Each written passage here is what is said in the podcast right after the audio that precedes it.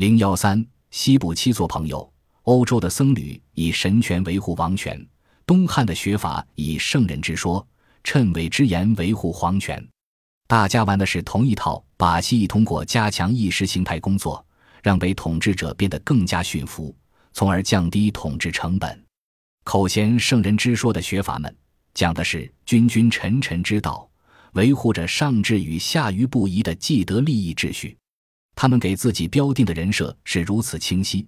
即便是不学无术的豪强外戚，也很快意识到书生是自己天然的同盟军。所有的既得利益集团自然喜欢现行秩序的维护者，所以在外戚当权的时代里，舅爷总会装出一副礼贤下士的样子，客客气气的邀请有社会影响力的学阀出来做官。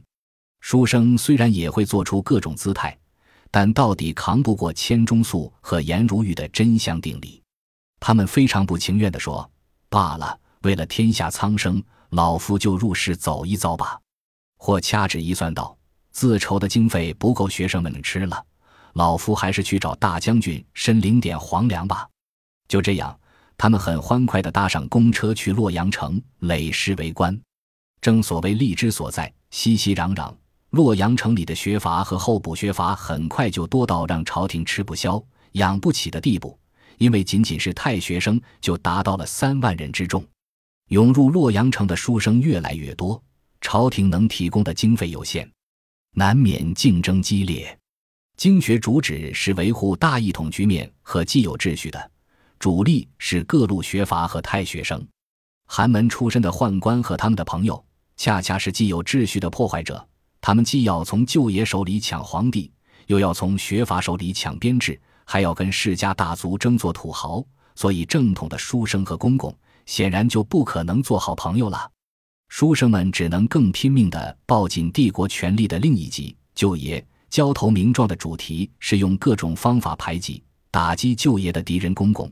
除了继续垄断文化教育、操纵社会舆论、控制官吏梯队等传统优势项目之外，后来竟不惜赤膊上阵、斯文扫地，对公公们大打出手。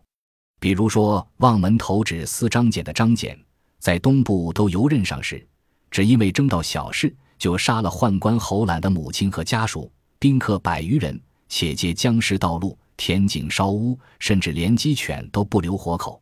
又如清流领袖陈蕃，帮助皇帝的老丈人窦武发动武装政变，企图族灭宦官，结果他办事拖沓。反被狗急跳墙的宦官领袖曹节率领公公们反杀。